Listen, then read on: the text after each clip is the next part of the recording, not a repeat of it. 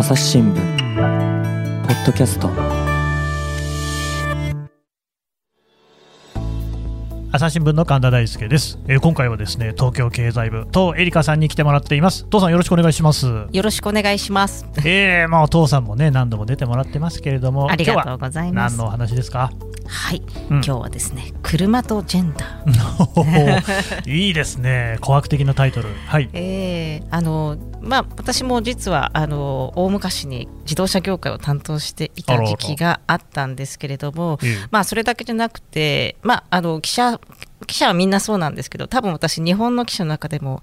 運転あの取材での運転総距離は多分トップクラスだと思いますね。それはやっぱあれですか？アメリカにいたからですか？アメリカと北海道にもいましたからね、両方合わせて。ああなるほど、ね、いやーまあその北海道は、まあ、札幌が拠点だったんで、はいはい。えーまあ、プラスアルファという感じだったんですけど、うん。まあ、北米はですねご存知本当に、えー現場に行くまで4時間っていう時には 私ちょっとほとんどもうなんなんか頭真っ白になりそうになりな多がら。分でもまあ普通の感じですよね4時間とかね。そうですね。どっちかって言ったら近いのかもぐらいの。いやいやいやまあその 距離なのか渋滞なのか両方ありますけどね。なるほどね。うん。まあそんな中にいたあの、状況でいろいろ考えるところがありましてですね最近、えーところで神田さんは車乗りますか、乗りますよ運転されますか？これがね、新聞記者になろうと思うと、運転免許持ってないといけないんですよね。そうですよね。で、まあ、その前に持ってましたけれども、うん。今は、えっとね、だから、地方にいた時代はやっぱ車ないとですね、取材にならないんで、バンバン乗ってましたが、最近あの、都会の勤務が多いのと、都会になったということもありまして、車売っ払いましてですね、ですよね。レンタカーをたまに借りてます。そうですよね、まあはい。海外特派員で大抵は運転しないんですよ。私がかなり特殊な状態だ。いや、これがね、でも、カイロとかでも運転する人はしますからね。いや回路は大変でしょう。めちゃ大変ですよ。はい。いやーまあそんな中、まあ、ロサンゼルスも大変だったんですね、ね。私、本当に、うん。あの皆さん車あの、運転が荒い人も多く、大体まあその、えーフリーフリーウェイで、えーまあ、時速、うんうん。大体、本当に法定速度を守っていると、まあ、邪魔にさられるんですよね。だから大体言われてたのが、その法定速度プラス10マイル。あれちなみに法定速度ってどれぐらいになってるんですかね？いやもう本当バラバラですよね、バラバラそうですよ今、だから高速は日本もちょっと上がってきたんで、はい少しちょっと追いついてきたんですけど、あーそうか。ただ日本よりはちょっとやっぱり速いですよね、速度が大きい。日本でもとりわけ地方とか行くと、うん。こうね、制限速度守ってると逆にね、煽られるみたいなのありますよね。そうですよね、まあ本当に、まあ、そういう中でサバイバルしてきた、はい、えーつもりなんですけれども、えーまあ、ちょっと最近、まあまあ、よく私のコンシューマーリポートっていうですね、うん。えーアメリカの有名有名な消費者情報雑誌のウェブ版とか、まあまあ、ちらちら見たりするんですけどもこう過去の記事とか見てるとへーっていう記事があったんですよね、何ですか、はい。えー衝突試験のバイアス、えー男性知性男性中心の試験がいかに女性ドライバーを危険にさらしているか。うん。あそうなんだ。女性ドライバー危険危険にさらされているのということでえー何なんだって言って読み進めたら、はい。まあ、運転席は男性助手席は女性っていう固定観念がですね安全面にも影を落としているっていう驚きの分析だったんですよね。うん。まあ、私もともとまあ割とこう特に日本だと運転は男性っていうあの固定観念があるなっていうのは思ったんですけど、まあ、安全面にもっていうのはちょっと考えたことがなかったんですね。うんで何かっていうと、まあ、よくあの自動車のコマーシャルでもなんかこうこれだけ安全ですよって見せるために衝突試験の映像っていうのが流れたりするじゃないですか、はいはい、ありますね。あれはまあ国際基準もあってその、まあ、各国地域でやってるんですよね。あのああの中にダミーがあるじゃないですか。ダミ例えばその、えーボンってぶつかって、えーエアバッグが広がって、でそこを受ける、はいはいまあ、人形ですね、はいダミー人形ありますあります。あれって、まあ、一見するとなん、なんか性別も何もよくわかんないなって感じなんですけど、まあ。あれ、男性ダミーなんですって、へえ。へえなんですよね。ああまあそう言われてみれば？で、まうんあ、あのあ、あれを司祭に見ることって、まあ、なかなか機会はないんですけれども、ね。ああれが大体その、うんまあ、あの身長が175センチ、体重あ78キロの男性ダミーっていう、体格的には完全に男性です、ね。男性なんですよね。はいで、まあ、骨格とかも含めて男性っていうことになってるんですよね。で、えーこれ女性ダミー運転席に乗せることがないんですって。えー、そ基本的に。で、えーそれで全面衝突とかいろんなフルラップ全面衝突試験とかですね、うん。オフセット全面衝突試験とかいろいろあるんですけれども、えーこれがまあアメリカ含めて、えーずっと男性ダミーでやっていた結果でまあそのもっと言うと助手席も女男性ダミーを置いてたらしいんですよね。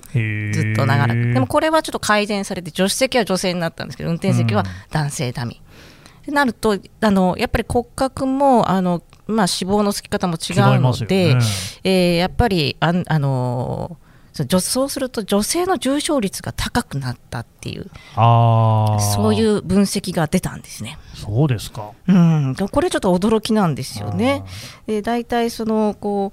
うまああのそれ例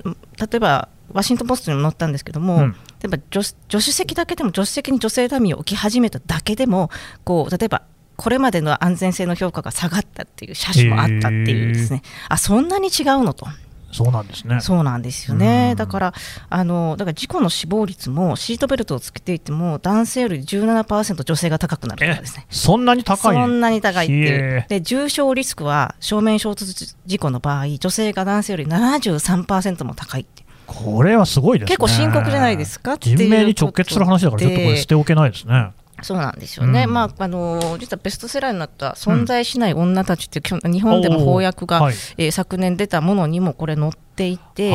えーまあ、あの知る人ぞ知る状態になっていたんですけど、まあ、いかんせんその海外ではっていう話なんで、まあねえー日本どうなんだろうっていうことではいはい。聞いてみました。うんうん、日本にはですね、えー自動車事故対策機構っていうところが、えーそういう自動車アセスメントっていうのを実施してるんですよね。うん。で聞くと、まあ、国際基準でも各国地域でいろいろ運用は違ってるんですけどやっぱり日本でもやっぱり運転席は男性の成人ダミーのみなんですあやっぱりねでだいまあ、その最近助手席にその小柄な女性のダミーを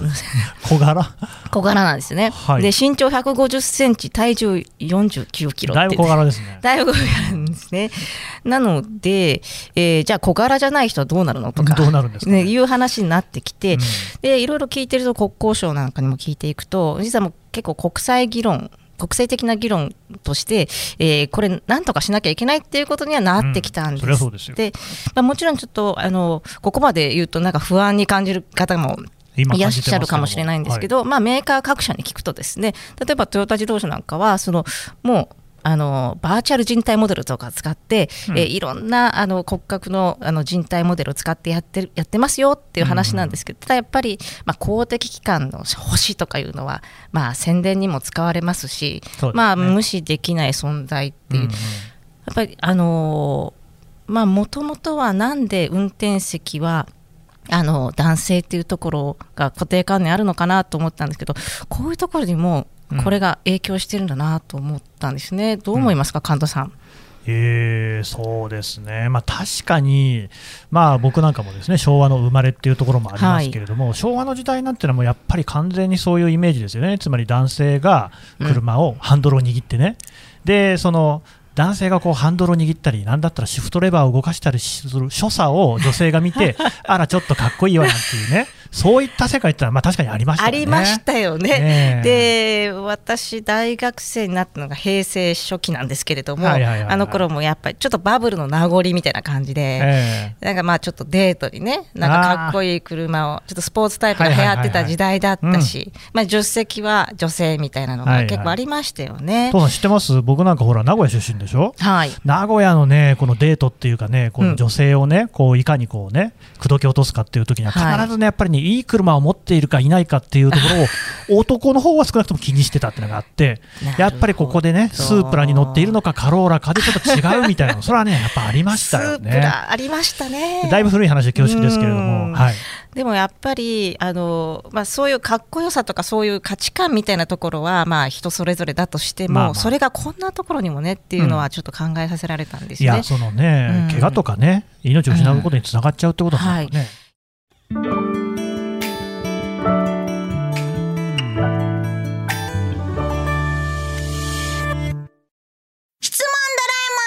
我が家の朝は質問から始まる。古代メキシコでの考カカオ豆の使い道は？なんだろう。身の回りのことや広い世界のことまでいろんな質問が毎朝君のもとへ。ママ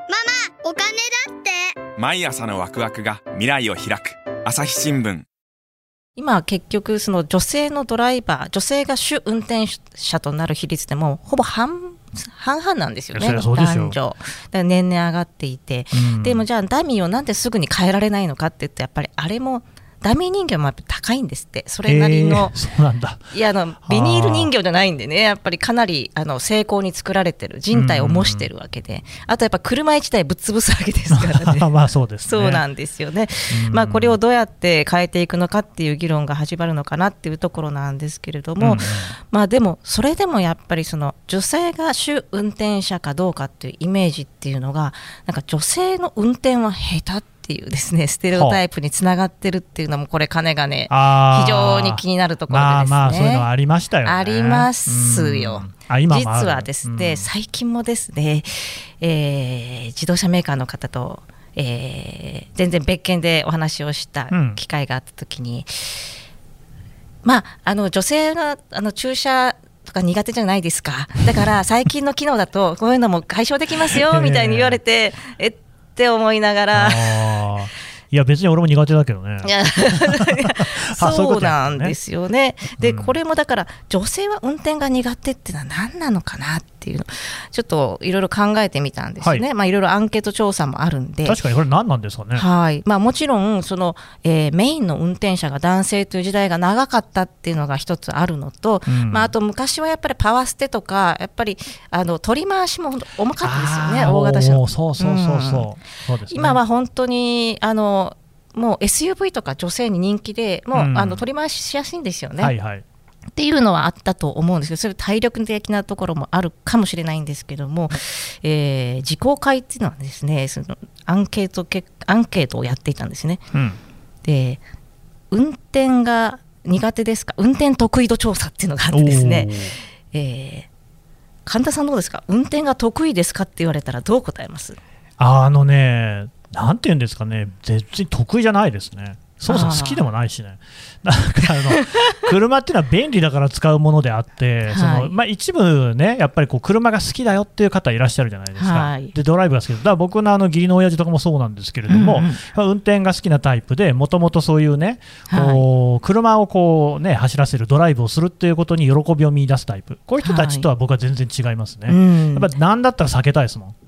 そうですよね。面倒くさいから。うん、これ、実は今自動車業界を担当している上沢記者にも、運転が得意かって聞かれたらどうするって言ったら、うんってなったんですよね。で、彼は相当運転が好きな方なんですけど、であの車大好きなんですよね。で、えー、運転が好きかって言われたら好きって答えるけど、得意って結構難しい質問ですよね っていうのは、なんか、あのそういう話になったんですよね。ね、で、この運転得意度調査でいうと、あの得意。どちらかといえば得意、うん、えー、苦手。どちらかというと苦手とかいろいろ選択肢あるんですけど男性は大体その得意どちらかといえば得意が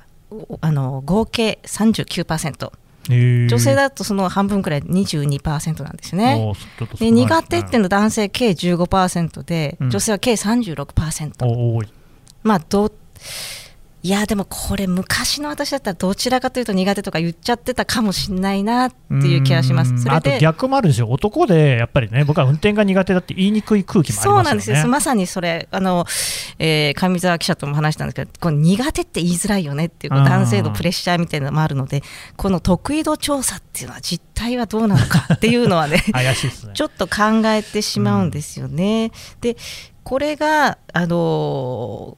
いろいろ影響してるんだなと思うのは、その例えば軽自動車についての、まあ、いろいろ調査結果を踏まえた報告書が自公会で出してるんですけども、はい、こう女性は運転が苦手と感じている人が多いって書いてあるんですよね。女性は運転が苦手運転が苦手と感じている人が多い。まあ、だからその軽自動車みたいな取り回しのしやすい小さい車が魅力だなってますよって書いてあるんですけど、それと一緒にこう運転得意度調査も載ってるんですよね。だからそこでまあ女性の方が多かったっていう。あの苦手、苦手あるいはどちらかというと苦手って答える人が女性が多かったっていうことを反映してると思うんですけど、いやこれを根拠に苦手と感じる人が多いってなるんだったら結構なかなかななんとも言えないですよね。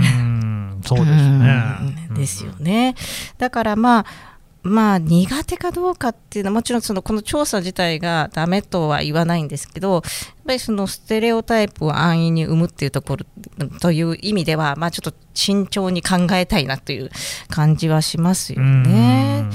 でやっぱりそこから引いて言えばあの例えばテレビ CM まあ、最近皆さん、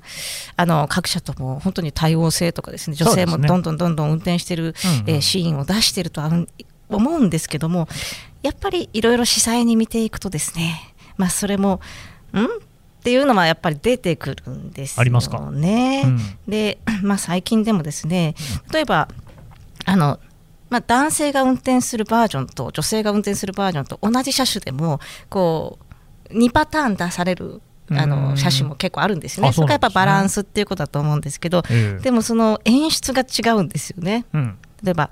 あのまあ、ある車種についてなんですけども、まあ、男性が運転する場合はこの機能でもっと楽しめるみたいな。で女性は運転がこういうところ嫌だな。でもそれをこの機能で解消っていうですね、うん、まあ、ちょっとさっきのようなあの、ね、さっき私が言われたようなこう女性は苦手をこれで解消っていうやっぱ演出なんですよね。やっ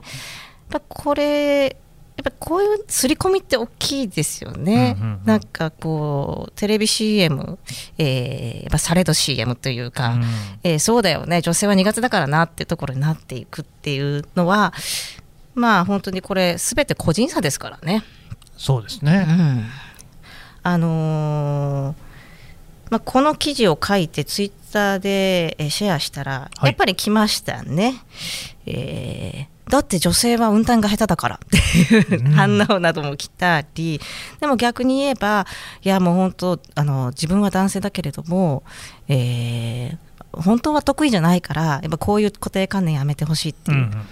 あの何だったら変わってほしい運転をっていう男性の声も寄せられて、うん、まあ、そういうことだよねっていう、まあ、結局当たり前なんですけど性別では何も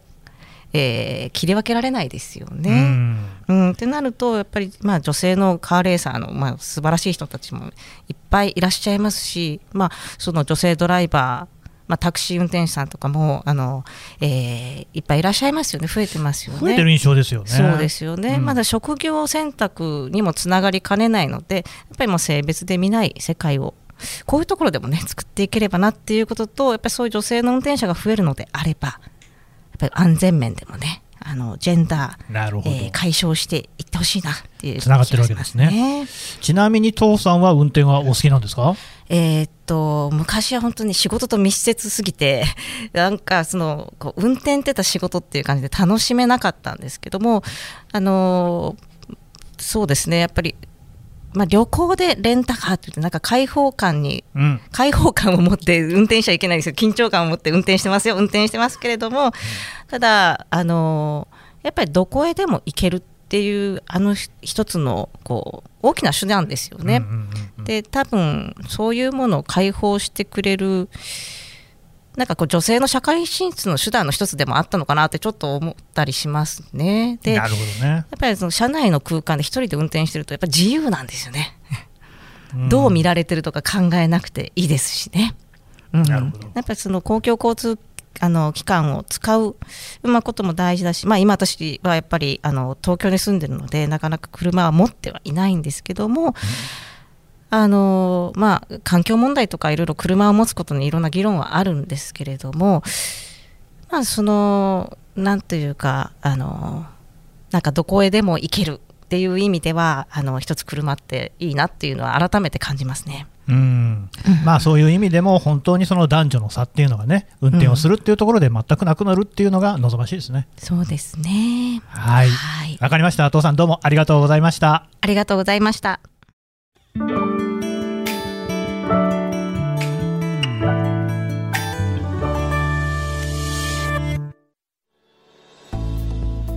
はい、えー、東京経済部とエリカ記者の話聞いてきました。さて父さんねなんかお知らせをしてください。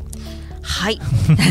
なんかお知らせね、なんかお知らせ雑な振り方になりましたけれども、はい。まあ、常にですね、まあ、私たちあの、えー、経済部だけじゃないんですけども、うん。あの朝日新聞の記者で記者サロンというですねそうですね。オンラインイベントをやってます。私はまあ独自ねシネマニアサロンっていうですね映画を通して経済政治世界を考えるっていう、えーものもやっておりますので、えーこれは例えばツイッターアットマークエリカアンダーバー朝日などで、えー随時、えーありましたら告知しておりますので、うんうん。ぜひご覧ください。もうこれは本当にねあの次々とこういろんなイベントお記者サロン行われてるってことですよね。はい、はい。父さんも当然出演をなさるということで。はい、ぜひあの父さんのねアカウントをチェックしていただければと思います。父さんどうもありがとうございました。ありがとうございました。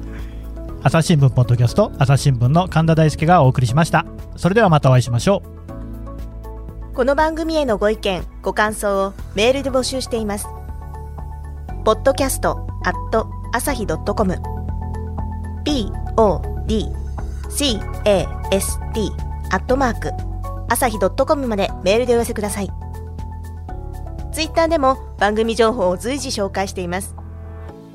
アットマーク朝日ポッドキャスト朝日新聞ポッドキャストで検索してみてください。